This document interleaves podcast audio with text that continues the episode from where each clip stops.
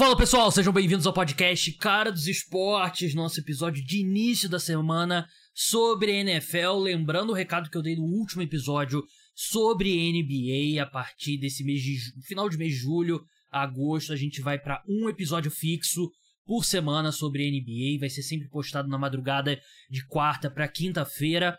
Tendo alguma notícia importante, vai ter episódio extra, tipo terça-feira à noite saiu a troca do Damian Lillard. Episódio extra. Jogador X pediu para ser trocado. Episódio extra. Mas fixo mesmo. Só esse da quarta-feira para quinta-feira. E quando tiver mais perto da temporada regular começar, a gente volta a um episódio por semana. É, episódio de hoje, como eu falei, NFL, a gente vai continuar a série de previews por divisão. Falaremos da AFC Oeste, divisão do Kansas City Chiefs, Los Angeles Chargers, Denver Broncos e Las Vegas Raiders. Falaremos também sobre a situação do Jonathan Taylor, que pediu para ser trocado pelo Indianapolis Colts. Jonathan Taylor, running back, mercado de running backs está bem agitado, não em termos de valorização, mas em termos de running backs reclamando da desvalorização. E no final do programa, faz tempo que eu não falo de algum assunto que não seja esporte aqui no podcast, a gente vai falar sobre Marvel um assunto que eu gosto bastante. Meu convidado hoje também gosta bastante. E a gente vai falar sobre o estado atual da Marvel, se é hora de ir pro tanking, acumular escolhas, se tem como corrigir curso, se precisa corrigir o curso. Mas é um tópico que eu sou muito fã. Inclusive, eu tava conversando com um amigo meu, Diogo. Ele tava perguntando sobre filmes de Harry... Sugeriu que eu falasse sobre filmes de Harry Potter. E calhou que eu já vou falar sobre um assunto nessa nessa linha, que são os filmes da Marvel. Mas vou falar com meu amigo Felipe Lawrence, arroba quarterback, jornalista do Valor Econômico. Felipe, como é que você tá? E aí, Gabriel, tudo bom? Muitos assuntos né? Muitos assuntos. Uma semana bem agitada na NFL, os training camps começaram para valer, então tem bastante assunto para debater aqui nesse podcast. Exatamente, infelizmente, algumas lesões. A gente viu, por exemplo, o Jalen Ramsey ele vai ter que operar o menisco, deve perder o início da temporada regular e sempre me preocupa porque é difícil um cara que opera o joelho voltar e voltar bem, parece que sempre demora um pouquinho mais do que a gente estava esperando. E eu já consigo me imaginar na próxima off-season aqui no podcast, provavelmente com o Felipe, falando: não, mas esse ano o Jalen Ramsey vai estar tá totalmente recuperado da lesão que ele sofreu no joelho, e aí ele vai jogar bem. O ano passado foi uma aberração e tal. Já consigo me ver falando a seguinte frase. Teve o Joe Burrow também, que sofreu uma lesão na panturrilha. Inicialmente não era. Ah, o pessoal ficou com medo de ser Aquiles. Depois não era Aquiles, era só uma lesão na panturrilha, foi o que a gente foi passado pelo Zach Taylor, head coach dos Bengals. Depois ele mesmo falou, o Zach Taylor, que vai, o Joe Burrow vai ficar de fora por várias semanas, né? Que é, é preocupante. É, me preocupa por o quão vago, Felipe, o Zach Taylor foi com a com a duração, com a duração do tempo de recuperação dessa lesão do, do Joe Burrow, porque eu consigo ver ele simplesmente não joga na, na pré-temporada e como muitos quarterbacks não jogam e tá de boas ali, começa bem na semana 1, ou consigo ver a gente na quinta-feira antes do primeiro jogo do Cincinnati Bengals atualizando lá o Twitter, o site dos Bengals para ver o, o status do Joe Burrow. É, me preocupa um pouco o quão vago tem sido as atualizações sobre o Joe Burrow. É, acho que a gente tem que fazer essa ponderação que lesão na panturrilha é sempre, sempre muito complicado, né? Porque é um músculo bem, bem difícil de recuperação, é uma recuperação demorada, então qualquer tipo de lesão que dá no, no, nesse músculo preocupa os times, né? Acho que acho que é certo que na temporada ele não participa, acho que vai ficar o agosto inteiro fora de, de campo. Acho que depende dessa evolução desse mês, né? A gente tem que levar em conta que atleta profissional é é diferente de nós mortais, né? Eles têm um ritmo de recuperação completamente diferente, eles têm recursos absurdamente maiores do que qualquer pessoa normal tem em termos de recuperação fisioterápica, né? Então, um cara como o Joe Burrow vai ter todos os recursos disponíveis para tentar se recuperar o máximo possível para a semana 1.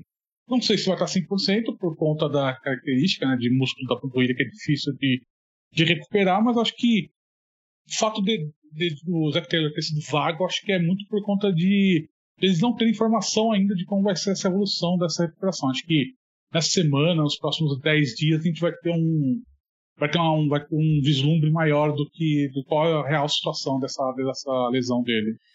É, o maior medo eu acho que já passou, né? Porque eu já vi lesão de panturrilha ser reportada como lesão de panturrilha e depois era Aquiles, né? E a gente sabe que tendão de Aquiles é uma lesão complicada, parece que não é o caso. E sobre a questão da recuperação de atleta ser muito mais rápida do que de nós, meros mortais, eu quase um mês atrás eu pisei num bueiro que estava mal encaixado, caí no chão, baita de uma vergonha, inclusive, em frente ao ponto de táxi. E até agora minha canela tá doendo, até agora tem um ovo aqui embaixo do meu joelho. Então, minha recuperação já foi mais rápida do que isso. Mas vamos, vamos falar sobre o Jonathan Taylor, que no sábado à noite, né, o Ian Rappaport da NFL Network reportou que o Jonathan Taylor havia se encontrado com a diretoria dos Colts e tinha pedido para ser trocado. É... Isso vem depois do Gene Irsay fazer algumas críticas duras à posição de running back e disse que teve, tava tendo toda aquela história, ah, será que running backs deveriam ter alguma alguma regra diferente? O que, que a gente vai fazer para para resolver o mercado dos running backs, estão tão desvalorizados e tal, e o Gene Irsay basicamente falou, não, a gente negociou um acordo coletivo e agora tem a gente aí agindo de má fé para envenenar a mente dos jogadores e tal, não pode uma posição é, ter regras específicas. Assim, um negócio que ele não precisava ter tweetado nada, né? ninguém, ninguém tava te esperando, pô, vamos ver o que, que o Gene Irsay vai falar sobre o mercado de, de running backs. Mas ele falou, Jonathan Taylor não gostou, e eles se encontraram e ele pediu para ser trocado. E o Gene Irsay já falou publicamente que não, que não vai trocar o Jonathan Taylor, que ele estará no elenco quando chegar novembro, né? Que é a janela de troca, se não me engano, né? É no final de outubro, última semana de outubro, algo do tipo, não lembro exatamente o dia. E o, o Gene também, que é o dono dos Colts, como eu já falei, ele teve uma declaração bem curiosa, bem niilista da parte dele. Se eu morrer amanhã e o Jonathan Taylor estiver fora da liga, ninguém vai sentir falta da gente. A liga continua. Nós sabemos que a, a National Football League continua. Não importa quem, quem chega e quem sai. É apenas um privilégio fazer parte dela. Né? Bem niilista da parte dele. O é, que, que você acha dessa, desse pedido de troca do, do Jonathan Taylor, levando em consideração esse esse contexto maior, Felipe, do, dos running backs que estão se sentindo bem desvalorizados. É, a gente volta àquela situação que a gente viu algumas semanas do, do contrato do Saquon Barkley, né? Que renovou por um ano 11 milhões, um contrato que, que, é um contrato muito pequeno, que valoriza pouco né, o, que, o, o que realmente o Saquon Barkley queria na, no último mês, mas é o que os times estão valorizando, a posição. E é o que o, o, que o contrato trabalhista determina. No fim, no, no fim do dia, a negociação trabalhista que o Sindicato de Jogadores NFL teve resultou nesse contrato trabalhista de 10 anos. Se os jogadores estão insatisfeitos, tem que reclamar com, com o sindicato, o sindicato tem que reabrir negociação com, com a NFL. Só que a NFL não vai reabrir negociação. Então aí você tem um problema que é um, é problema mais estrutural que os jogadores se enfiaram nesse acordo, nesse acordo longuíssimo de 10 anos, e na época que foi assinado em 2020, todo mundo falava que era uma coisa meio. Era, era um negócio meio maluco, assim, um contrato muito longo, né, de 10 anos, que muita coisa muda em 10 anos, é, principalmente em relação de time com jogador, que tem renovação de contrato de, de cota de televisão e etc. Mudança de meio de como os jogos são transmitidos, e que os jogadores estavam botando o carro na frente dos bois, e é o que aconteceu. A gente está vindo uma posição que está extremamente desvalorizada, e é o que acontece, porque a gente, a, a gente volta naquela discussão, aquela velha discussão que, que é uma posição já, chega na NFL defasada, porque é uma, é uma posição que é muito utilizada no college, etc, etc, etc, e não tem que fazer. Porque o jogador ele pode até não participar do training camp, está no direito dele, mas ele vai ser multado. É uma multa pequena, relativamente pequena, mas quando ele, come, quando ele entra no temporada regular, ele começa a ser multado o salário dele. Ele, ele não recebe o salário e é multado o valor do salário semanal dele. Aí o negócio muda. É um negócio que não é desse contrato trabalhista, é do outro, era antigo. Antes, no, de, antes de 2010 não tinha isso. Então é uma coisa que os, que os times conseguiram impor em cima dos jogadores. Os jogadores não conseguiram dar toque. Então é, é uma situação em que os jogadores foram perdendo espaço de barganha e os times foram ganhando. E a balança está desequilibrada. E chegou nesse ponto em que você tem uma posição que não tem mercado nenhum, não tem poder nenhum, e o sindicato não pode fazer nada, os jogadores não podem fazer nada. O que os jogadores podem fazer? Podem não jogar, podem.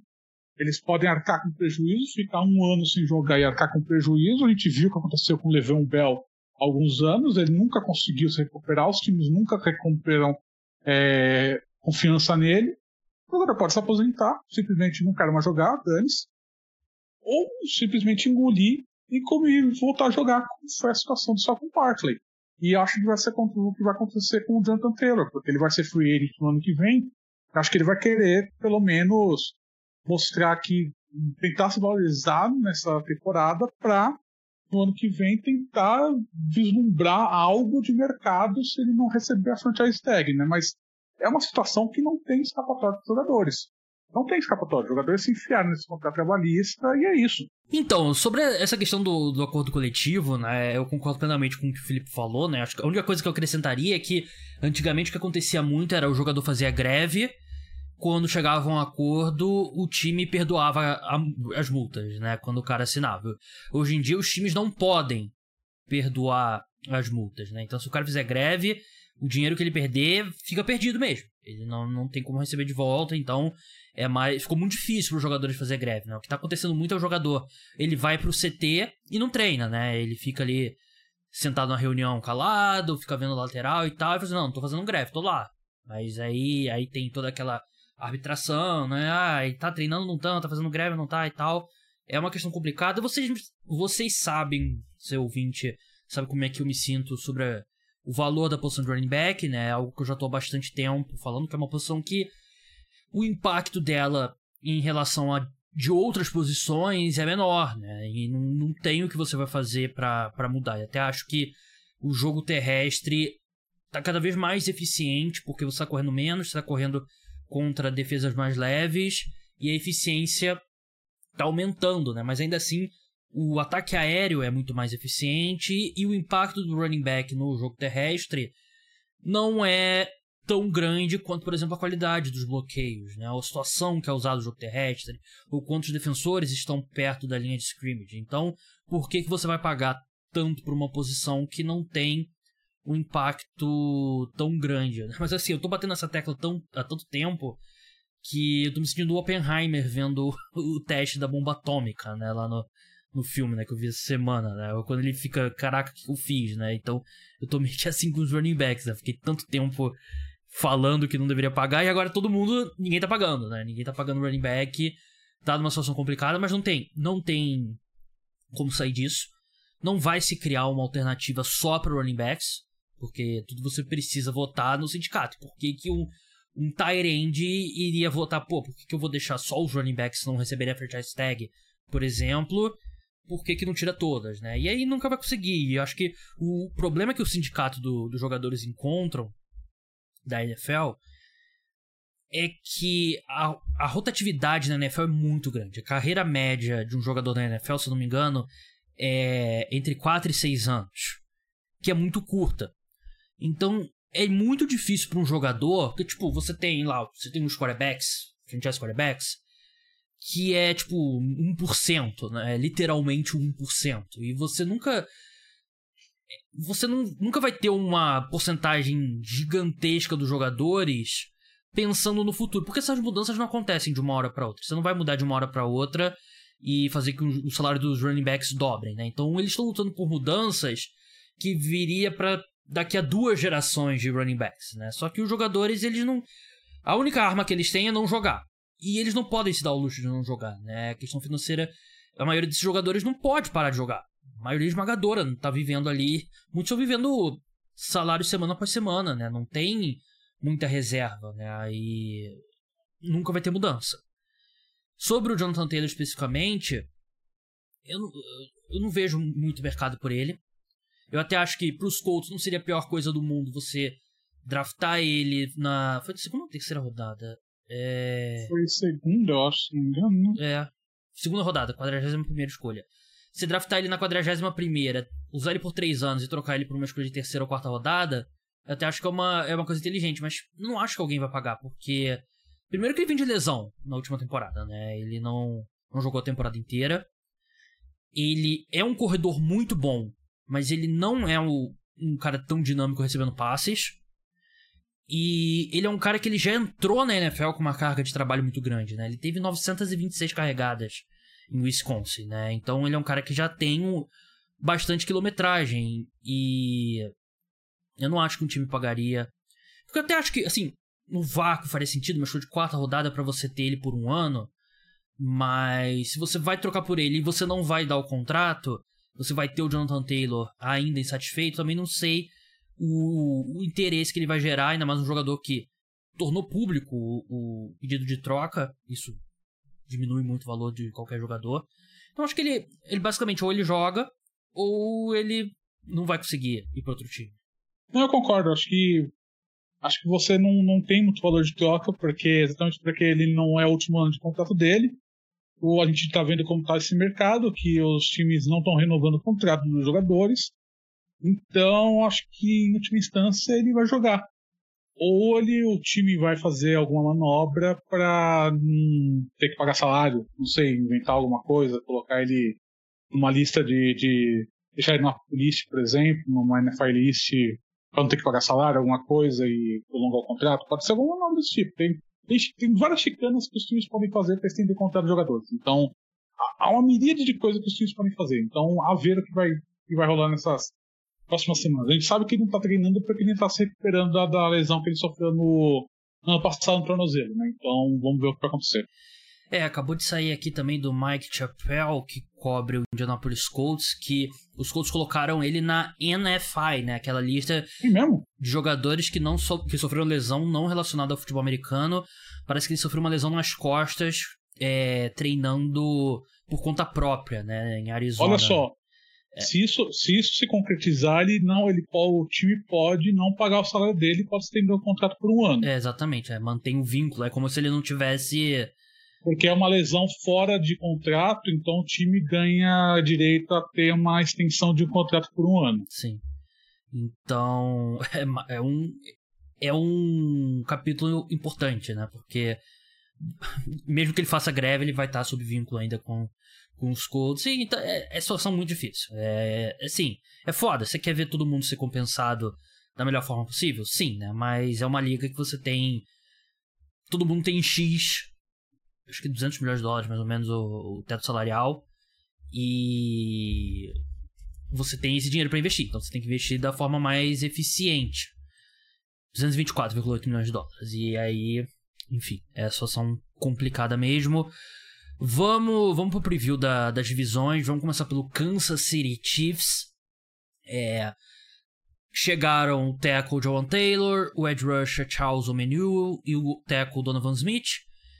Saíram Frank Clark, Ed Rusher, Juan Thornhill, safety, Orlando Brown Jr., tackle, Andrew White, tackle, Michael Hardman, wide receiver, Juju Smith-Schuster, wide receiver. Pelo segundo ano consecutivo, a gente vai ver os Chiefs passando por bastante mudança, pelo menos em nomes, no ataque. Quatro jogadores que eram titulares na semana 1 da última temporada não estão mais na equipe. Os dois tackles, Orlando Brown Jr., o Andrew Wiley, o Juju Smith-Schuster e o Michael Hardman. E ainda tem a saída do Eric Bieniemy. Ano passado teve uma mudança também, não foi tão grande a linha ofensiva, se manteve intacta. Saiu o Tarek Hill, que é um cara muito grande, mas não tantos titulares quanto de, de 2022 para 2023. Isso te preocuparia, Felipe? Ou então é, é, é, aquela, aquele discurso, né? Patrick Mahomes e Travis Kelce e Reed estão lá e não importa o resto para mim é isso daí. Não me importa muito. Enquanto ele tiver empate com o Mahomes, não me importa muito o resto. Porque as primeiras notícias que estão aparecendo lá do training camp do Chiefs nessa última semana é que os recebedores do Chiefs que estão lá estão fazendo. Fizeram uma primeira semana muito boa de treinos. Então, há, do, há dois caminhos que podem. Há duas interpretações que podem ser feitas aqui. Uma, ou eles estão indo realmente muito bem, ou duas, o Patrick Mahomes está indo muito bem e está fazendo os jogadores irem muito bem. Eu acho que essa é a segunda opção.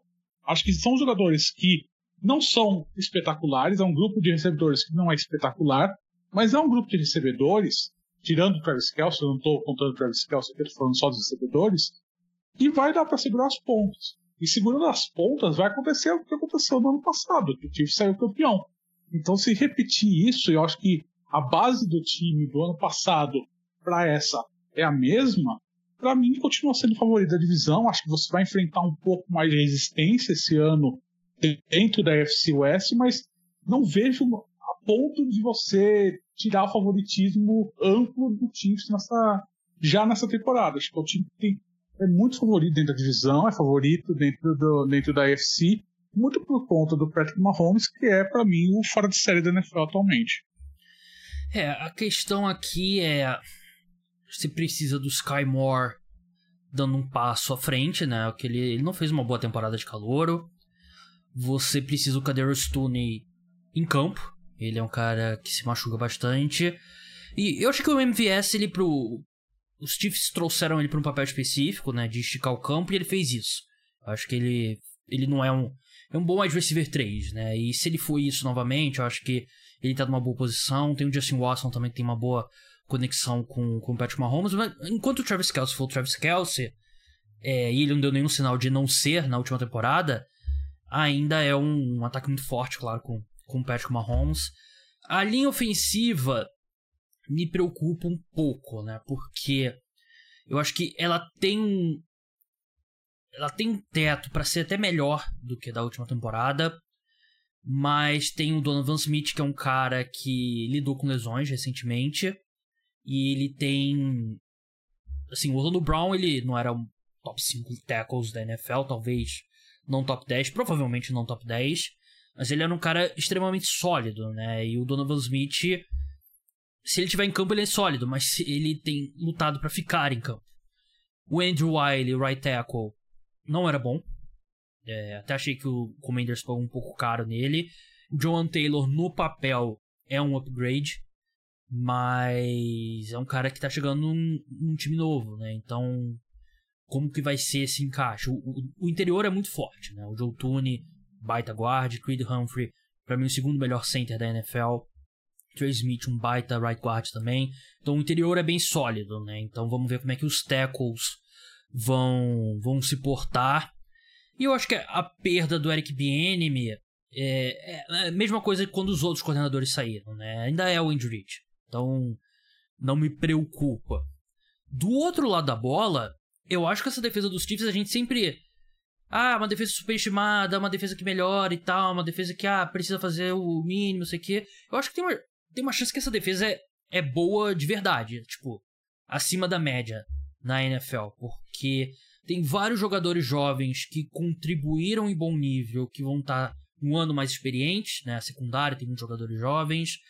É, Willie Gay. Bolton, é, jogador bom. Muito bom, a dupla de linebackers dele, né? O Nick Bolton e o Willie Gay. E tem o Chris Jones ainda, para mim o segundo melhor defensive tackle da NFL. A grande questão é são os edge rushers, né? Porque a equipe vai ter o Charles Omeniu, que veio do, do 49ers, o Josh Kalafdis, que jogou muito, teve muitas repetições na última temporada, mas não foi tão produtivo assim. Eles draftaram o, o Felix Anudik, é, o Zoma, então, se essa rotação de edge rusher for suficiente, eu acho que essa defesa pode ser, assim, não só uma defesa que, ah, pelo menos segura as pontas do outro lado. Uma defesa que, de fato, pode ter um impacto positivo na equipe. Eu concordo. A gente conhece, a gente conhece o Spagnuolo também. A gente sabe que é um cara que conhece, consegue trabalhar muito bem pass rusher, né? Acho que é um cara que ele extrai muito de jogador que a gente não, não dá muito. Acho que o até, outro, até hoje eu sonho com o NASCAR Package do New York Giants. É, então. Exatamente. Então, o Karlaftis, que ano passado ele foi bem, acho que é um cara que teve. Ele, ele, ele jogava em situações bem específicas, acho que agora, como, como ele vai ser mais. Vai ser uma peça mais fixa naquela defesa, acho que é um cara que vai mostrar mais o que ele, o que ele apresentava no college. É um jogador que tem uma velocidade muito grande, é um cara que joga com bastante pulsão, acho que é um cara que vai se, vai se posicionar bem esse ano, acho que é um cara que vai dar um, um daqueles jogadores que a gente vai ver que é o segundo ano que dá um pulo de produção bem grande. Então acho que é um cara que pode se tornar uma, uma linha de referência. É o que você bem disse, é uma, é uma defesa que ano após ano a gente vem falando que, putz, uma defesa que é mais ou menos, que a gente não sabe, a secundária não sei o que, etc, etc. Acho que esse ano é uma defesa que entra na temporada, acho que com uma, uma expectativa maior em cima dela. Acho que muito por conta do trabalho que foi feito nos últimos anos, uma, uma defesa que vem avançando ano após ano. Eu acho que até pelos nomes que agora acompanham. Acho que você tem uma. Eu acho que você. O trabalho que vem sendo feito, acho que você chega num ponto que agora você espera que essa defesa já comece a temporada num nível superior, já comece dominando, já comece se impondo bem mais do que foi nos últimos anos, né? É, Los Angeles Chargers, equipe que chegou o Eric Kendricks, saiu o DeAndre Carter, nada mudou muito. A grande pergunta que eu te faço, Felipe, é a seguinte: a gente já viu algum treinador que parecia pré-demitido, que não foi demitido e conseguir ter sucesso novamente? Ou os Chargers adiaram o inevitável porque foi uma, uma derrota muito traumática pro Jacksonville Jaguars, aquela virada nos playoffs. É... Eu acreditava que ele ia ser demitido, ele não foi. Será que eles adiaram o inevitável ou você ainda vê salvação? Falar dos Chargers é sempre muito complicado, né? Porque, em termos no papel, se a gente vê o elenco do Chargers nesse ano, mudou muito pouca coisa, né, do ano passado para esse. No papel é um time que é bem redondo, tanto no ataque quanto na defesa, mas sempre algo inominável acontece com o Chargers durante a temporada, né? Alguma lesão traumática, alguma, de, alguma derrota traumática, algo, algo, algo místico acontece de errado com o Chargers durante a temporada que, que abala essa temporada. E é, e é bem essa situação que você falou, que Brandon Staley depois, daquele, depois daquela derrota contra, contra o Jaguars nos playoffs, todo mundo achava que ele ia ser demitido e não foi demitido. Então, assim, é um, é um cara que tá, entrou nessa temporada de, de aviso prévio. Qualquer, se o time começar a bambear no primeiro mês, primeiro mês e meio da temporada, é, ele, vai, ele vai ser demitido. Não tem, não tem, não tem muita. muita. muita. muita, muita é, muito o que fazer eles trouxeram, eles trouxeram o Kellen Moore para tentar resolver esse ataque, para ver se dá uma vida nova nesse ataque. Deram um contrato novo, né, para o Justin Herbert agora nessa última semana. Ou seja, eles, eles armaram o campo para que o time tente sair dessa draga, desse, dessa situação que sempre algo acontece e não dá certo. Acho que no papel é um time que é para brigar para os playoffs, para brigar por vaga nos playoffs a não sei se é para brigar por divisão, porque, como eu disse, acho que para mim o Chiefs ainda é muito favorito, mas é um time para brigar por vaga de wildcard, de topo de wildcard, mas sempre acontece algo inominável né, com esse Chargers, um negócio meio impressionante. Verdade. É... O grande problema do Brandon Staley é que ele já, já gastou a carta, a última carta de todo treinador pressionado, né? Que é demitir o coordenador ofensivo. E parece que foi uma condição para ele voltar. Você, tá, você volta, mas você tem que demitir o Joe Lombardi. E o Joe Lombardi fez um trabalho horrível é, nos dois anos com, com Justin Herbert e não deveria ter voltado pro último ano. Foi muito mal e, assim, não é. Não, não foi uma coisa de, ah, o, foi o. O boi de piranha, né? O, foi colocado ali na, como culpado. Ele realmente era um dos maiores culpados né, da equipe. Eu achei que. Eu tinha expectativa muito alta para os Chargers na última temporada. E eu achei que o Brandon Staley foi uma grande decepção no, no último ano. Mas eu entendo a permanência dele, não discordo necessariamente. Acho que eu, eu daria mais um ano, porque ele mostrou muita coisa positiva no primeiro ano dele como head coach dos Chargers. E eu gosto da chegada do Kellen Moore. Eu sei que a maioria, a maior parte da torcida dos Cowboys não era muito fã. Eu acredito no talento dele, eu acho que ele é, um, é uma mente ofensiva que já mostrou muita coisa interessante. Eu acho que ele vai se encaixar bem com o Justin Herbert. Tem o retorno do, do Rashawn Slater, né, o left tackle da equipe que perdeu uma parte da última temporada, né, por, por lesão. Tem o a equipe perdeu o Mike Williams o Keenan Allen em determinados momentos da última temporada.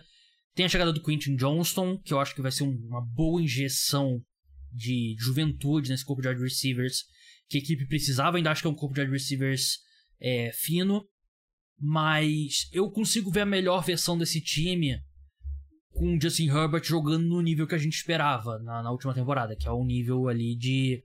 É, brigando entre os melhores, né? Brigando por MVP, talvez, né? Só que a questão do Brandon Staley é muito complicada, porque é, ele vai. Se qualquer coisa der errado, ele, ele vai sair. E se o time tem um ótimo ano no ataque, os Chargers vão, vão arriscar perder o Kellen Moore depois de um ano, pro, de repente ser head coach em outro lugar e de repente pode demitir o Brandon Staley, efetivar o Kellen Moore, algo do tipo. Então é uma acho que é uma questão complicada, acho que a equipe ficou meio que entalada ali, mas eu, eu acho que para encerrar essa questão dos Chargers, a gente acompanha a NFL há muito tempo, né, Felipe? Normalmente o time que é o é, é a escolha da moda numa off-season, normalmente ele decepciona e normalmente ele encontra sucesso um ano depois. Tem vários casos do tipo.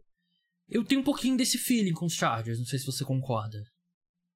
Eu concordo, acho que acho que a chegada eu também gosto muito do Kellen Moore, acho que ele vai se encaixar bastante com com Justin Herbert, porque o Kellen Moore, como jogador lá em Boise State, ele era muito, assim, não vou falar que ele é muito parecido com o Herbert em Oregon, porque não era, mas muitos dos conceitos eram parecidos do ataque. Então acho que acho que é um, ele vai ser um cara que vai conseguir trabalhar bem com o Justin Herbert, com o que o Justin Herbert tem como jogador, com o que ele consegue apresentar como jogador. Acho que é um cara, acho que é um cara que vai conseguir extrair o melhor do Justin Herbert. Acho que é um, eu gosto do corpo de recebedores. Eu acho que você tem a situação do, do Keenan Allen e do Mike Williams de saúde, que é uma situação que ano após ano se repete, ele sempre sofre algum tipo de lesão, sempre perde algum jogo. Acho que a chegada do Quentin Johnson alivia um pouco isso, porque você tem uma, uma, uma válvula de escape para caso um dos dois sofra alguma lesão, algo que você não tinha até o ano passado.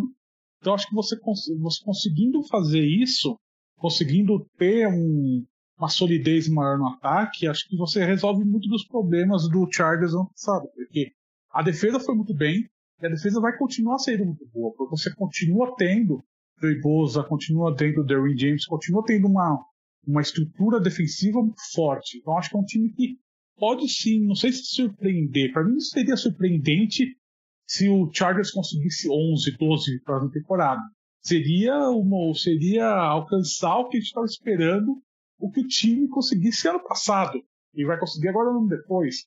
Mas uh, tem que ver o que, que, vai acontecer, porque, repito, sempre acontece alguma coisa com o Chargers. É algo impressionante.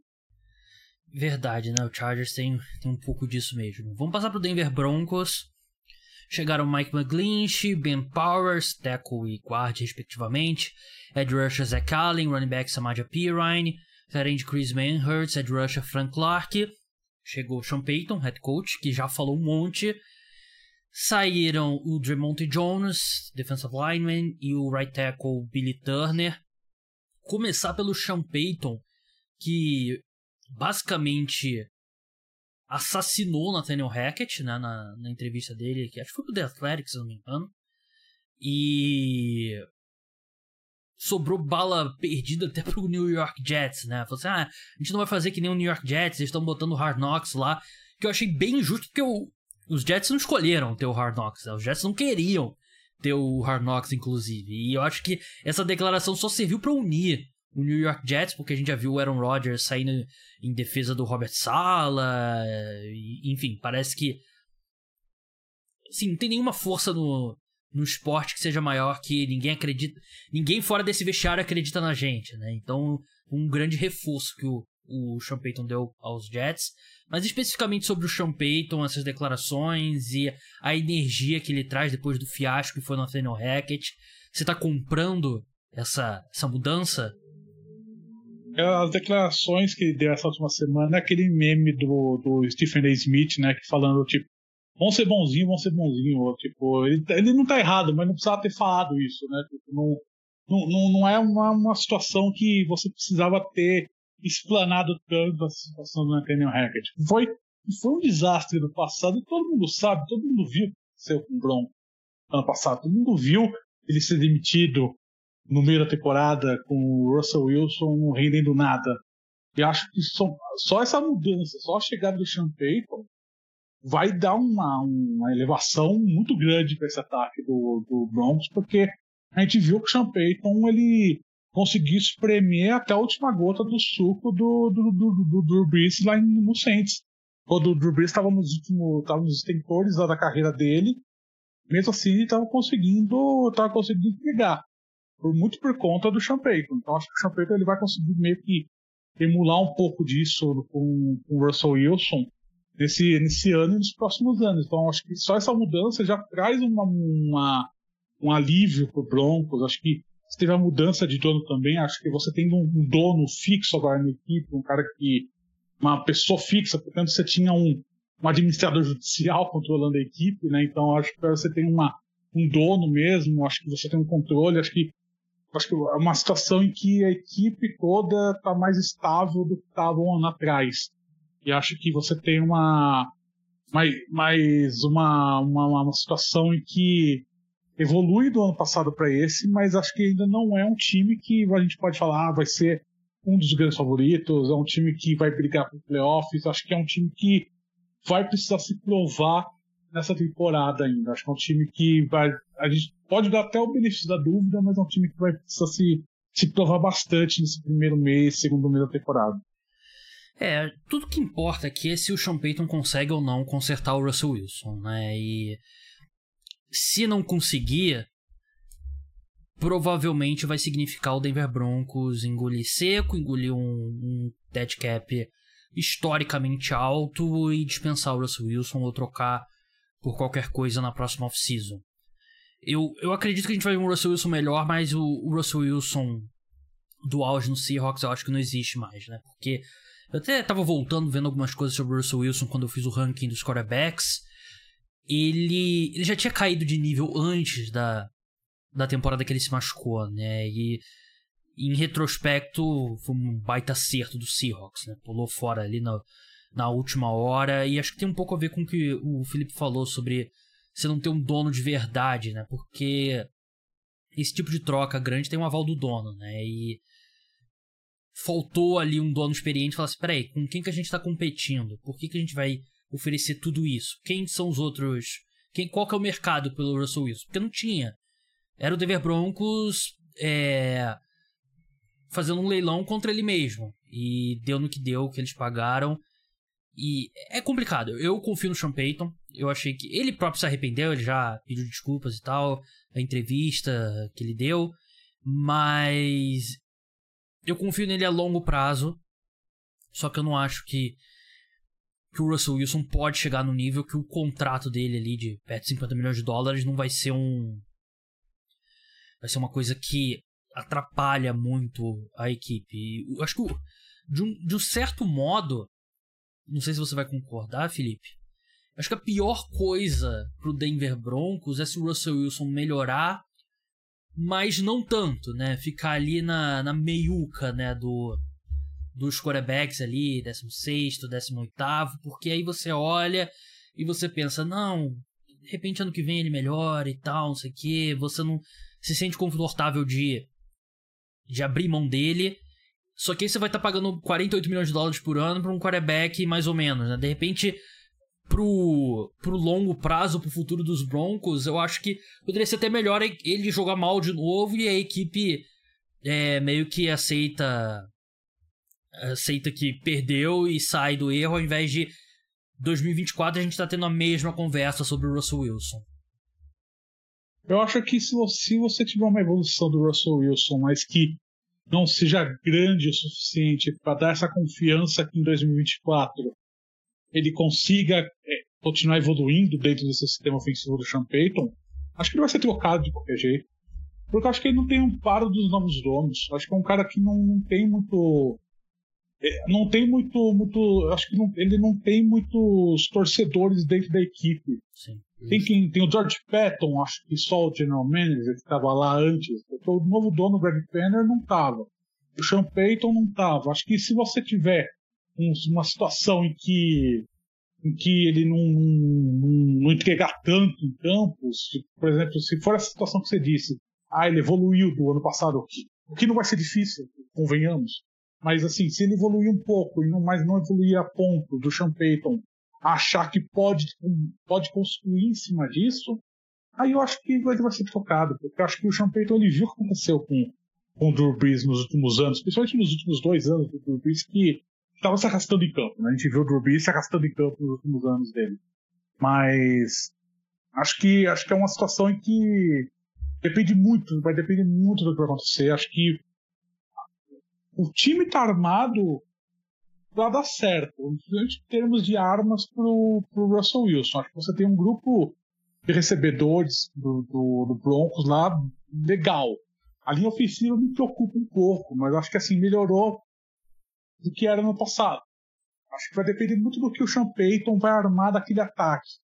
Acho que vai, acho que vai ser bem interessante ver. A assim, os jogos da pré-temporada não importam muito, mas no geral, mas acho que a pré-temporada do Broncos, os jogos vão ser interessantes para a gente ver mais ou menos como que o Broncos vai estar dispondo esse ataque então, porque porque vai dar para ter algumas dicas de como que como a linha está se posicionando, como o quarterback se movimenta, como quais são as rotas dos recebedores, acho que vai ser interessante para ter uma pista do que o Broncos está pensando como ataque. É, questão de linha ofensiva, assim, com. melhorou. Eu achei que eles pagaram muito caro, no, tanto no McGlinchey quanto no Ben Powers, mas assim, qualquer linha ofensiva vai jogar pior com o Russell Wilson, né? Ele é o que eu falo aqui no podcast, né? O famoso chama sec, né? Então, ele vai fazer qualquer. Assim, não é coincidência, ah, toda a carreira inteira dele jogou atrás de linha ofensiva ruim? Não. Porque ele atrai muito a pressão. Uhum.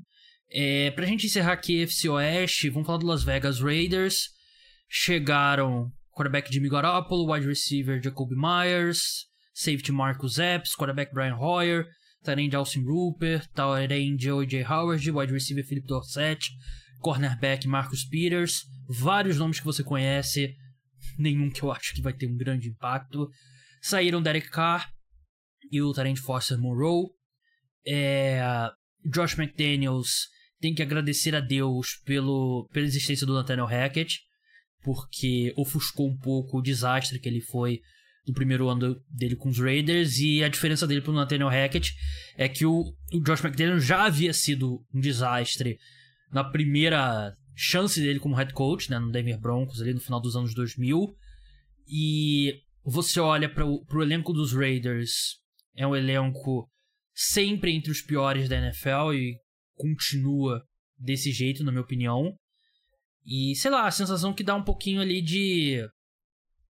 O pessoal tá meio que rearrumando as cadeiras no Titanic enquanto o iceberg tá, tá chegando e invariavelmente o caminho para esse time vai ser uma, uma reconstrução profunda.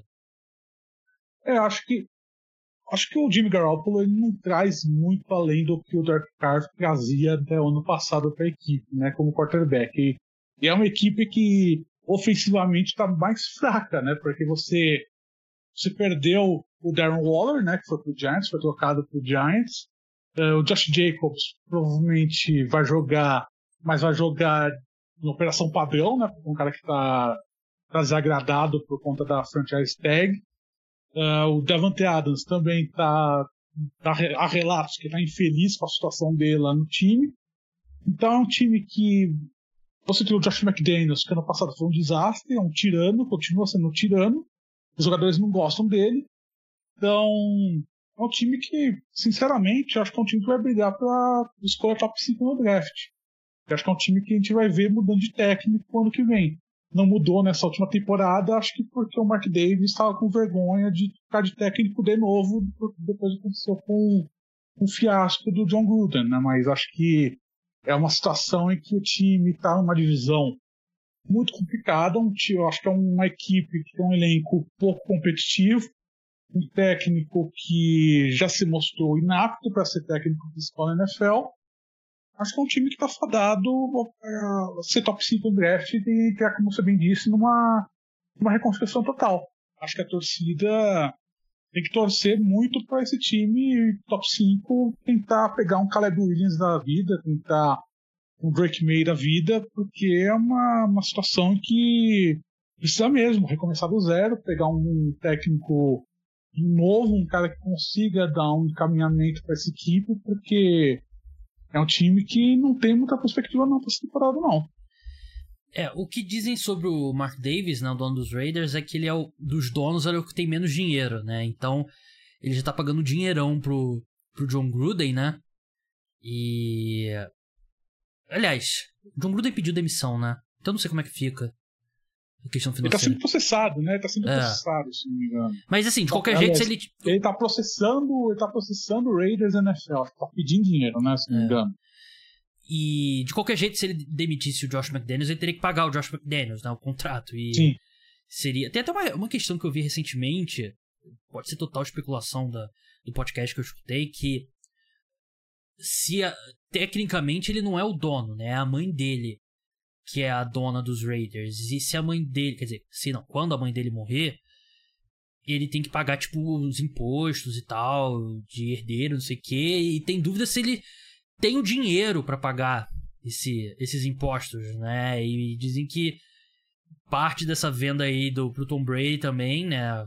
Então, acionista minoritário, né? Pra, pra botar um pouco de dinheiro na franquia, né? Então é uma situação bem estranha, né? Porque não falta um bilionário querendo comprar o time da NFL, né? Então. Porque ele, porque ele é.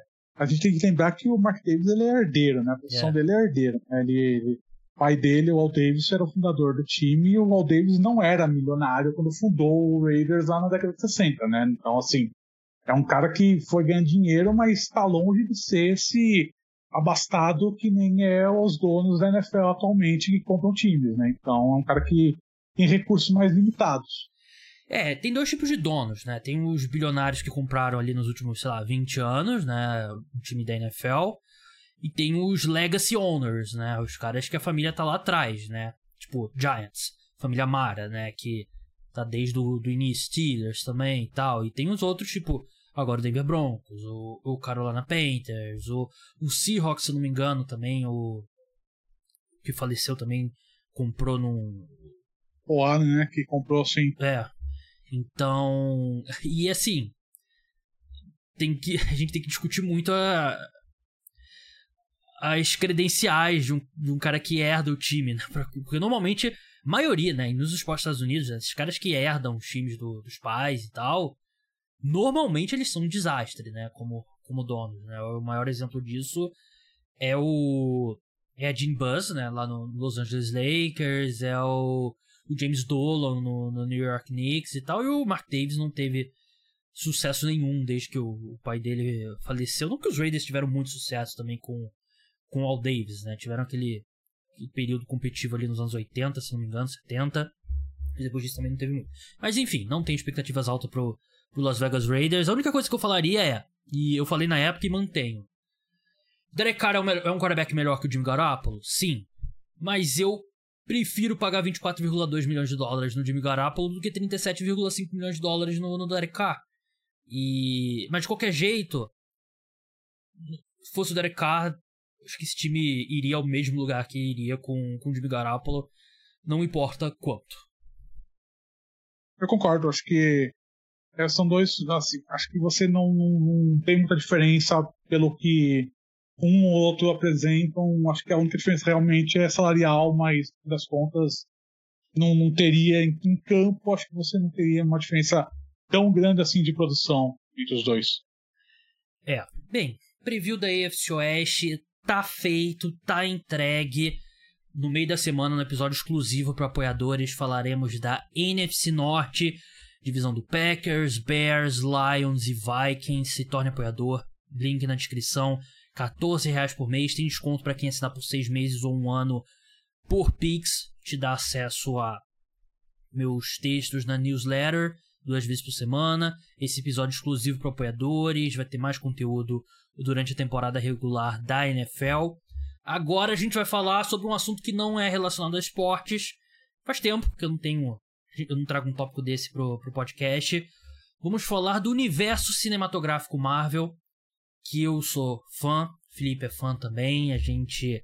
Eu vi ele tweetando sobre e eu tinha algumas opiniões parecidas sobre Invasão Secreta, que foi a última série da Marvel, que o episódio final foi bem ruim, a série como um todo foi fraca. E tem sido muito discutido o momento da, da Marvel, né? Pós-Endgame, parece que eles não conseguem é, se firmar da mesma forma. Parte disso é que todos os estúdios estão lutando, né? Que as pessoas, o, cinema já vinha em declínio, declínio, declínio, veio a pandemia e os cinemas não conseguiram recuperar o pré-pandemia, né? 2019. A gente está tá vivendo um momento importante com o fenômeno da Barbie e do Oppenheimer, né? Que foi, se não me engano, o quarto melhor final de semana de, da história das bilheterias do cinema, né? Com Barbie e Oppenheimer. Tá todo mundo muito otimista que vai trazer, que trouxe muita, parece que trouxe muita gente que não estava indo aos cinemas, que não ia ao cinema desde antes da pandemia. Então é um momento interessante. Mas o que eu quero dizer é que os problemas da Marvel no cinema não não são exclusividade da Marvel, né? Tá todo mundo com problema. A questão, eu acho que principal, mais do que até financeira, porque se você olhar, por exemplo, o Guardiões da Galáxia 3 fez 800 milhões de dólares, né? Que é, é bom. Não é aquele 1 bilhão, 1 bilhão e meio, mas é bom. Mas você olha pro top 10 bilheterias do, dos filmes da Marvel, só tem um pós-Endgame, que foi No Way Home. E principalmente a qualidade do, dos projetos, né? Você vê aqui da fase 4, que é, é a fase que começa depois do, do Endgame, depois do Far From Home, né? Na verdade, que é o último filme da fase 3. Você tem WandaVision, série, Falcon, Winter Soldier, Loki, Viúva Negra, filme, What If, né? Que é a série animada, Shang-Chi, Eternos, Gavião Arqueiro, No Way Home, né? Homem-Aranha, Moon Knight, Doutor Estranho, Miss Marvel, é, Thor, Love and Thunder, She-Hulk, Black Panther, Wakanda Forever, Ant-Man, Quantumania, Guardiões da Galáxia 3, Invasão Secreta. É um volume muito maior do que a gente estava acostumado com de projetos da Marvel, né, impulsionado pelas séries, impulsionado por um desejo da Marvel de querer estabelecer o Disney Plus como um, rival do Netflix, que não deu certo até agora pelo menos. E a sensação que dá é que a Marvel tá tendo um aproveitamento bem mais baixo do que no passado. Você concorda, Felipe? É, acho que você tem problema. O problema da, problema da Marvel, na minha visão, é direcionamento estratégico, né? Porque a gente estava vendo, é, é, como você bem disse, essa, essa mudança de direcionamento da Marvel para séries foi muito para impulsionar o Disney Plus, né? Porque Disney Plus tinha acabado de ser lançado, só de conteúdo para impulsionar a plataforma, então eles estavam precisando despejaram dinheiro, muito dinheiro em séries de Star Wars, em séries de Marvel, isso de Marvel, né? Até mais de Marvel do que Star Wars.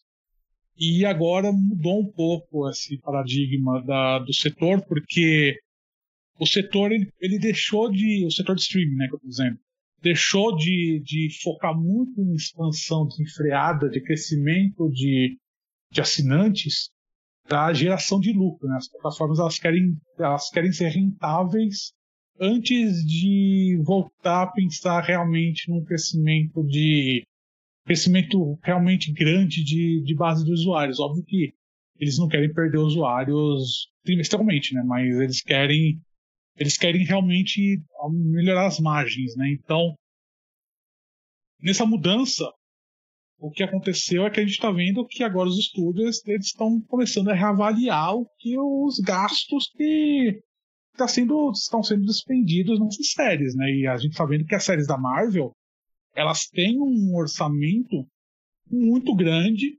absurdamente grande. Muito grande parte desse orçamento é por conta de pagamento de salário dos atores, porque você traz Samuel Jackson, Ben Mendelsohn, etc., para fazer série, você paga um prêmio muito maior para esses caras aparecerem numa série de TV do que você pagar um ator que é de série de TV, né?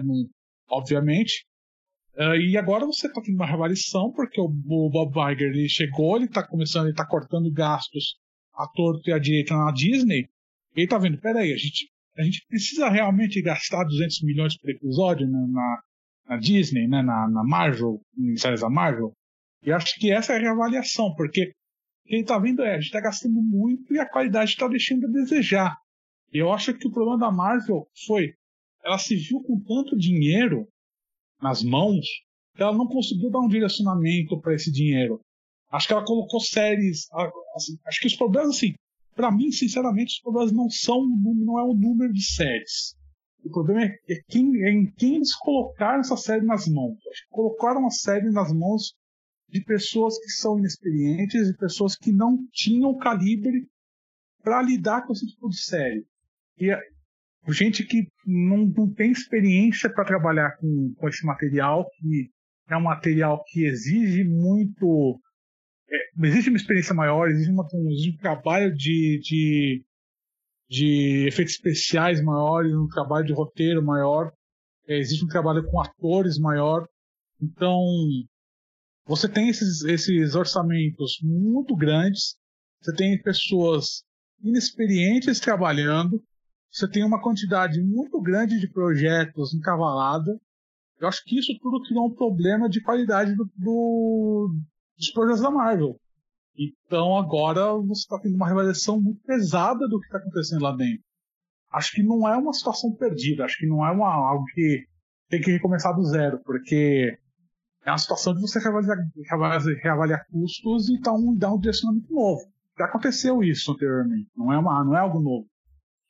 Então, assim, acho que você tem uma situação, acho que você tem um, um redirecionamento aí que vai estar sendo dado e tem que ser dado, porque agora você tem que focar um pouco mais na qualidade dos projetos, colocar esses projetos nas mãos de, de realmente de quem tem estofo para trabalhar em cima disso. É, é uma é uma questão complicada porque é, é isso que você falou, né, do, do streaming e tal e acho que a Marvel, a própria Marvel, e pelo que o Bob Iger vem falando, eles reconhecem que tem um problema, né? Só que um estúdio do tamanho que é o Marvel Studios, né? Você não, você não corrige rápido, né? É meio que tipo, sei lá, um transatlântico fazendo manobra, né? Você. Os filmes que estão saindo, o filme e série que estão saindo nesse último ano, estão dois anos em produção, né? Começaram no meio da pandemia, né? E tal. Então, é, as mudanças que são feitas agora a gente vai ver daqui a dois, três anos. E tem várias, por exemplo, séries que, que foram colocadas ali, foram escanteadas, né? E aí a gente. Acho que a, a greve do. Agora do, dos atores, dos roteiristas. Talvez vai até ajudar um pouco a Marvel. para dar uma, uma reorganizada, né? Mas você olha para várias coisas, tipo. É a série Echo, né? Que vai sair. Essa tá pronta, né? Então vai sair.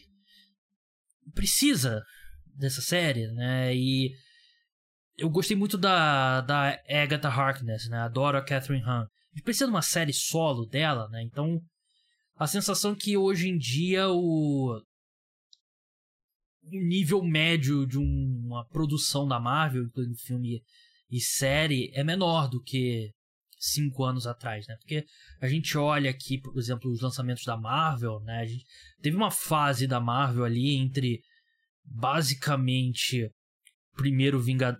Assim, teve Homem de Ferro 3 e o segundo Thor ali no meio, né? Mas eles tiveram Winter Soldier, Guardiões da Galáxia, Era de Ultron, Homem-Formiga, Guerra Civil, Doutor Estranho, Guardiões da Galáxia 2, O Primeiro Homem-Aranha, Thor Ragnarok, Pantera Negra e Guerra Infinita se seguidos. É, é, é, tipo. Sei lá, é LeBron no Miami Heat, esse tipo de, de aproveitamento da Marvel, né? E agora deu uma caída. Pensando, assim, uma coisa que eu, eu tava olhando aqui a lista de lançamento e tal, uma sensação que eu tenho, eu acho que até a gente já discutiu isso aqui no podcast, que a gente, lembra que a gente fez um podcast quando saíram os anúncios da Marvel, né, no na Comic Con. Eu acho que o grande erro até agora é que eu acho que a Marvel tá demorando muito para amarrar tudo, para assim, que você olha na fase 1, o Vingadores foi o sexto filme, né? E você aqui, você já tem na fase 4 um monte de filme, um monte de série, e a gente só vai ter o Vingadores lá no final. Então, eu acho que não ter um filme que dá um amarra todas as linhas do tempo ali juntos tá prejudicando um pouco, né? Porque parece tudo ali meio você tem alguns filmes explorando o multiverso. Você tem Secret Invasion, que estabeleceu a questão do. Do. Me fugiu o nome agora da. da, da raça lá, né? Do Scrolls. Isso.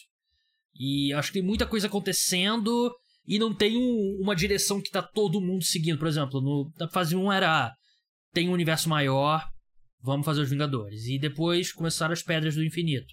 Eu acho que tá, eles cresceram muito horizontalmente. E eu acho que não, a história não tá avançando tanto assim. Eu concordo, a gente até discutiu isso das outras vezes. Né? Acho que falta um direcionamento de verdade dessa. Da onde a história tá indo. A gente viu pistas, né? A gente tá vendo pistas, a gente sabe que o Kang é o grande vilão dessa, dessa fase, né? E a Marvel nem sabe se vai poder contar com o ator, né? O Jonathan Majors. Exatamente. Né? Isso que ia contar, isso que eu ia falar, porque é um cara que tá envolvido em questões de violência doméstica, né? Um cara que tá, tá tem uma série de questões policiais que a gente nem sabe se é um ator que vai continuar no, no papel. Então tem, tem, essa, tem essa questão ainda, né? É um, é um, é um, é um a mais nesse, nisso tudo, mas a Marvel ela, ela com várias pistinhas, mas ela não deu um direcionamento certo de onde está indo, né? E porque muito, muitas das produções que ela fez, tanto de série quanto de filme, não, não avançou nessa, nesse, nesse, nesse, nesse foco, né? Desse, desse Kang, né? Não avançou muito nesse nesse grande arco que eles estão fazendo, né? Então acho que. E, rapidinho, realmente... acho que o pior disso tudo é você estabelecer um cara como o grande vilão, todo mundo sabe que ele vai ser o grande vilão, e ele perde pro Homem-Formiga. perde, entre aspas, né? No, Sim. No, na primeira aparição de verdade dele, né? Que eu acho que é. É bizarro, é a mesma coisa que ah, no, no Vingadores 1, o. sei lá, o, a Viúva Negra mata o Thanos. Só que, ah, não, tem outro Thanos. Então eu acho que já foi um erro eles terem o cara e ele é derrotado por um dos, dos Vingadores, né? Que é o Homem-Formiga. Sim, acho que acho que faltou um pouco realmente de eles pensarem realmente no que estão fazendo. Eu acho que acho que volta um pouco nessa questão, tipo, é muito dinheiro, é muito muito projeto para ser gerido. Acho que você, você ter um pouco mais de gestionamento, você reduzir um pouco o foco do que está sendo feito lá dentro da Marvel Studios, acho que vai ajudar. Acho que vai ajudar mais do que prejudicar. Tem muita gente falando, ah, vai perder relevância se diminuir o número de projetos, etc. Eu acho que não. Acho que você dá um foco maior nos projetos que realmente importam. Por exemplo, Invasão Secreta, acho que deveria ter sido uma série maior, acho que deveria ter sido um, algo mais desenvolvido. Acho que seis episódios e do jeito que foi, foi do jeito que foram os episódios, acho que eles venderam muito mal o que é o arco do, da invasão. Acho que acho que vem os, os, personagens foram mal utilizados. Acho que foi uma, uma série que volta naquilo. Acho que você botou a mão na, você botou a série na mão de um cara que não, não sabia o que estava fazendo. Então acho que você, óbvio, você tem que dar chance de pessoas que, em tese, não teriam pouca chance de trabalhar com uma grande, com grande propriedade intelectual como o Marvel, mas porra, você tem que, tem que ter um pouco mais de cuidado com o que você dá e com qual projeto você dá na mão dessas pessoas. Por exemplo, o, Miss Marvel eu gostei bastante. Você deu, você deu uma série para as pessoas que não tinham tanta experiência assim, os caras que fizeram Miss Marvel eles eram caras que, fa que faziam clipe de música. Eu gostei bastante fizeram na série. Eu gostei da série. Eu acho que esse é bem a série. Eu acho que você tem que ter um, tem que ter um trabalho melhor de quem você escolhe. Então é uma. Acho que esse foco mais. mais esse direcionamento maior para para menos projetos, acho que você acho que você vai ter um direcionamento maior, acho que vai voltar a ter um pouco mais de de foco para o que era nas fases iniciais, para você ter um pouco mais de, você bem disse, um pouco mais de horizontalidade né, na, no arco grande da, da história que a gente está vendo. É, sobre, eu não gostei muito de Miss Marvel, mas assim, eu pelo menos eu reconheço ali que eles tentaram fazer alguma coisa diferente. E eu valorizo isso. É, é uma série que tem uma, uma característica, né? E isso que você falou, né? De encontrar as pessoas certas, né? A Marvel fez isso muito bem no começo, né? Por exemplo, o maior exemplo de sucesso é o James Gunn, né? Com, com Guardiões da Galáxia, né? E eles encontraram os irmãos Russo também, né? Pro Guerra Civil e depois pro Vingadores, né? E teve lá atrás também com o John Favreau com o Homem de Ferro, né? Então eles acho que aumentou muito o volume e acho que não tem tanta gente preparada, né, pra...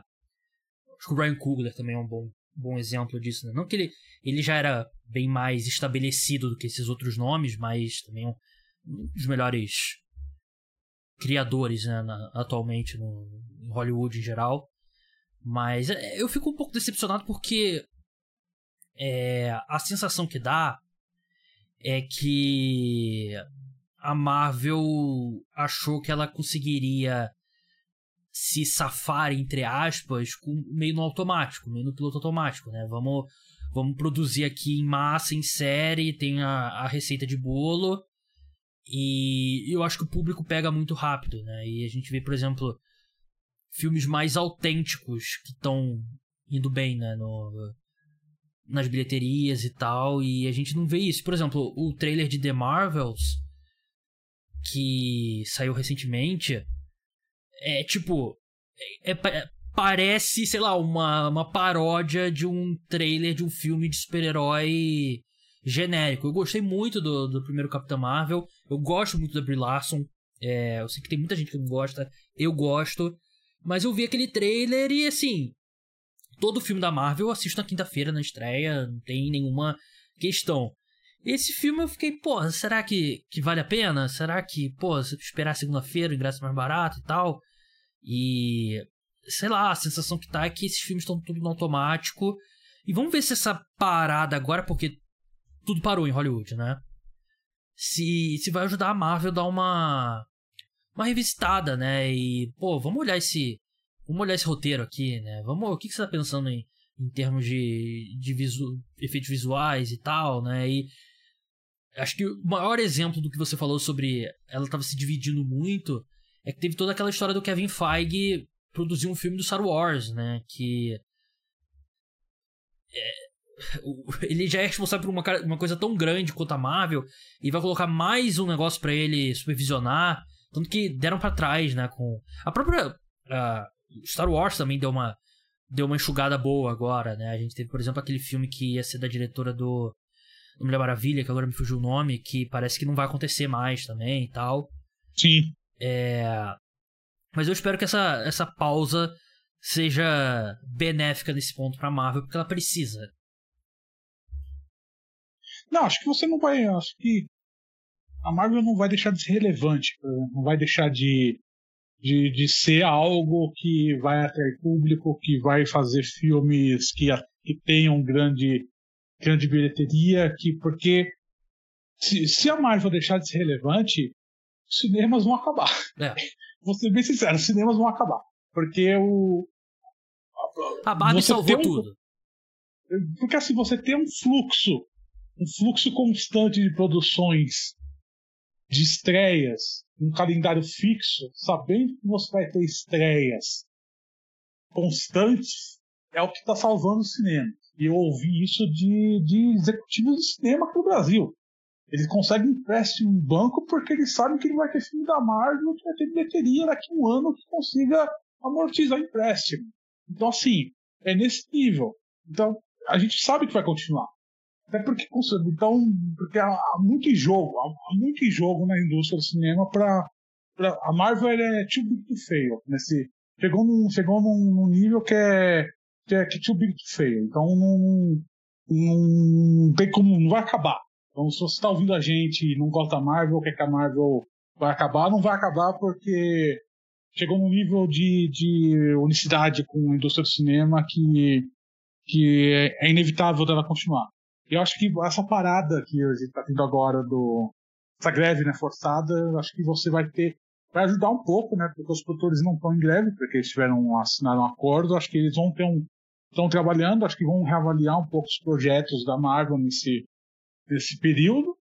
Acho que, é como você bem disse agora há pouco, é um, é um negócio que demora um pouco né, para a gente ver os resultados, porque o projeto que, os projetos que estão sendo pré-produzidos agora vão ser lançados daqui dois, três anos, então essas mudanças a gente vai demorar um pouco para ver, mas acho que é uma coisa que a gente pode ver, por exemplo, séries que estão programadas não serem lançadas é, a Marvel engavetando série que já está sendo produzida, que está sendo produzida. Acho que pode acontecer. Acho que é uma, uma, série, uma série de situações em que há uma, há uma flexibilidade da Marvel fazer isso, né? De, de ter um controle maior da, do que está sendo produzido, de ter um controle de qualidade maior, porque é, o, é o caminho agora. Acho que você, o caminho de você recuperar um pouco da, entre aspas, credibilidade, eu não vou, não vou, não vou ser a falar aqui que a Marvel era supra-sumo da qualidade antes do Endgame, porque não era. Tipo, não, não era uma, não, não era grande, não era sétima arte, né? Que não era, não, a gente tá falando de sétima arte, mas era, mas acho que você ter uma, recuperar um pouco do, do brilho do, dos filmes da Marvel, acho que é você ter um pouco mais de foco, você ter um pouco mais de ter um, é, um pouco mais de, de direcionamento do que está acontecendo. Acho que Kevin Feige ter um pouco mais de controle, voltar a ter um pouco mais de controle, ter um, voltar a pegar gente que saiba o que está fazendo, porque tem caminho. Acho que tem caminho, tem demanda, a demanda não vai deixar de existir. Então acho que é fácil, acho que não, não, é, não, não é difícil de rearranjar esse, esse rumo aqui da Marvel. É, concordo. E olhando aqui para os próximos lançamentos da, da Marvel, o próximo vai ser The Marvels, né, que é, é o filme da, da Capitã Marvel, né, com a Kamala Khan, né, a Miss Marvel e a Monica Rambeau, que foi adiado para 10 de novembro. Será que se a greve continuar, você acha que isso pode ser adiado novamente? Porque o filme tá pronto. A questão é que ninguém pode produzir, não pode ter. Não pode produzir, não. Não pode promover o filme. Não vai ter tapete vermelho, vai ter. Brie Larson não vai dar entrevista e tal. Você acha que isso pode fazer a Marvel optar por adiar o filme mais uma vez? Eu acho que é possível. Acho que a gente tem que ver o que vai acontecer agora nos próximos grandes lançamentos que a gente vai ter nos próximos meses, né? Porque dependendo de como for, a gente vai ter agora Besouro Azul agora nas próximas semanas, que se for muito ruim, se for realmente assim, vai ser ruim. Vai. De qualquer forma vai ser ruim, mas se for muito mais ruim do que estão se imaginando, aí eu acho que vai acender um sinal amarelo de, putz, acho que a gente vai precisar adiar mais as coisas aqui para porque a gente precisa de um marketing maior para alavancar os filmes. Será que a Bruna Marquezine pode dar entrevista aqui no Brasil sobre? Pode. Eu tava lendo que pode. Porque ela, acho que ela pode aqui no Brasil, ela pode, acho que ela não pode nos Estados Unidos, se não me é. engano. Não é suficiente para carregar a bilheteria desse, não, desse filme. Não, de, de forma alguma. É. Acho, que, acho, que é, acho que é difícil. Acho que é difícil. Acho que, por exemplo, a gente vai ter agora no segundo semestre também Duna, a parte 2 do Duna, que acho que. É, isso é importante. Esse não, esse é importante, acho que esse não vai ser adiado, porque tem um acordo de distribuição de salário Max que é bem grande, então acho que esse não vai ser. Esse dificilmente vai ser adiado. Estava lendo semana passada no Deadline que esse é, um, esse é um dos filmes que tá travado, é um lançamento travado, e não tem como, como mexer, porque ele fechou toda a sala de distribuição de IMAX, de presunção IMAX, de projeção IMAX, né, de dos Estados Unidos. Então, assim, não tem É, eu vi até uma história que Miss Marvel não vai ter nenhum lançamento em IMAX, né? Por causa do, do Duna, se não me engano. É, então, tem isso. Então, assim, vai ser, vai ser interessante ver como vai ser esses próximos meses esses grandes lançamentos, né? Porque se, se, a bilheteria começar a cair, se for uma bilheteria fraca, né? Aí eu acho que a gente vai começar a ver uma chuva de, de adiamentos. Já teve, né? Semana passada a gente já teve alguns adiamentos, mas acho que gente pode ser pode ter maior sim, porque os times não vão querer perder dinheiro por conta de por, por conta da greve, né? Acho que a promoção do, dos atores, o, de, de, de, de, promoção de filme, acho que é importante, acho que é parte importante. Se, se realmente ficar provado que é uma isso é parte essencial da bilheteria, acho que eles vão adiar sim. É, depois a gente tem Echo, né, que é a série do, do Disney Plus. Essa série parece estar pronta, eu acho que é, eu não sei, às vezes a gente é surpreendido, né? Ninguém esperava que o Guardiões da Galáxia ia ser um sucesso, né? Mas é, para mim é bem difícil acreditar que vai ter alguma relevância, né? Porque é, é um personagem, para mim, completamente desconhecido. Não sei se fãs de verdade dos quadrinhos e tal conheciam, eu não, não conhecia, para ser bem sincero. E, e para ser bem sincero, eu gostei de, da série do Gavião Arqueiro e não gostei muito da personagem, não achei que foi foram as melhores partes do, da série. Mas, enfim, tem Iron Heart também, que essa eu não sei a quantas anda. E... Vai ter Loki também, não vai ter? É. Tem temporada de Loki esse ano? Loki, que acho que tá pronta também, né? Que é algo que, que ajuda. E é, essa eu tô empolgado porque eu gostei bastante do, da primeira temporada. Eu reassisti recentemente, achei que pra mim é a melhor série da Marvel, até consideravelmente. Tem, é dia 6 de outubro, eu tinha pulado. Dia 6 de outubro. Essa eu tô, tô bem animado. Iron Heart, não sei quantas anda. Agatha, também não sei quantas anda. Demolidor, que eu acho que era um ponto de esperança, Demolidor, né? O problema era se ia ser uma versão mais aguada ou se eles iriam colocar algo na linha do, do Demolidor no, do Netflix. Mas é um personagem muito popular e essa é difícil imaginar que vai manter. Tá aqui com a data no, tô vendo no Hollywood Reporter, a previsão era primavera de 2024, né, que seria é, início do março do ano que vem, né? É difícil imaginar que essa, essa data vai ser mantida, né? É difícil, acho que se você ainda estiver filmando, né, acho É. que não tem como, porque tá tudo parado. Deadpool 3, outro filme que foi é, afetado, né, pela pelo pela greve, né? E esse era um, é um filme bem importante pra Marvel, né, que é o primeiro Deadpool com a Marvel, tem o o Hugh Jackman de volta e tal, e agora é o filme que vai ser afetado, assim como o próximo Capitão América, né, que vai ser o primeiro do do Sam Wilson, né, do Anthony Mack. Depois tem Thunderbolts, que não sei se vai ser muito melhor do que o Esquadrão Suicida, né? Que é o Esquadrão Suicida da Marvel, né? Que mas os vilões assim, né, formam um grupo e tal, não, não tô muito empolgado. Blade, que já teve vários problemas antes da, da greve, né? Já foi adiado algumas vezes. E, assim, pode ser um. Não, não diria Real Mary, porque eu concordo com você que não tem como a Marvel é, deixar de existir. Mas, pra gente encerrar aqui, Quarteto Fantástico ganhou mais importância pra Marvel, na, na minha opinião. Tenho visto muitas discussões sobre possivelmente o Adam Driver ser o ser um fantástico, né? Não vai ser necessariamente o John Krasinski que, que fez no, no filme Doutor Estranho, mas esse é, um, é, um, é uma marca conhecida da Marvel que eles precisam acertar, daquele, precisa ser aquele, aquele touchdown de 60 jardas aqui, né? É, precisa porque, além de ser o Quarteto Fantástico, tava falando que vai ser a apresentação dos mutantes, né? Então, realmente a apresentação dos mutantes vai ser aqui no, no Quarteto Fantástico, né? Então, acho que você tem que, tem que acertar aqui, porque acho que vai ser, que vai ser o que vai dar o tom da Marvel, da próxima década da Marvel, vai ser o Quarteto Fantástico, né? Concordo. Mas enfim, vamos. Eu vou continuar assistindo esses filmes, sou fã e. Ah, eu também, eu, tipo, eu tô falando, gente tá criticando aqui, eu vou assistir na estreia, cara. Eu vou É. continuar pagando pra assistir essa porra. Então, assim, não tô. Tá criticando, mas eu vou continuar pagando. Pra mim não muda nada. Então, É, a única coisa que eu quero é filmes melhores, né? Porque. Exato, tipo, eu vou, eu vou, vou ficar assistindo vou ficar reclamando. É, eu vou, vou continuar vendo. Vai, de- vai demorar alguns anos pra Marvel perder minha confiança. Eu Vou, vou ser bem sincero, porque eu amo, amo ir no cinema em geral. E não vi Barbie ainda. Pretendo ver. Vi Oppenheimer. Não concordei com a sua avaliação, Felipe. Eu vi no Twitter que você gostou bastante. Nossa, Eu achei. gostei muito. eu, eu eu achei muito longo. Eu achei que toda aquela Não, questão da, do, da audiência lá do, do Robert Downey Jr. e tal, achei bem chato. Acho que se terminasse com o teste da bomba eu teria gostado mais. Não, eu gostei muito. Eu gosto de filme falatório. Eu gosto de filme de falatório. Eu gosto. Então, gostei muito, gosto do tema. Gosto de física, então acho que por isso que me gostou muito. Mas eu assisti com uma pessoa também que não curti muito por conta da duração.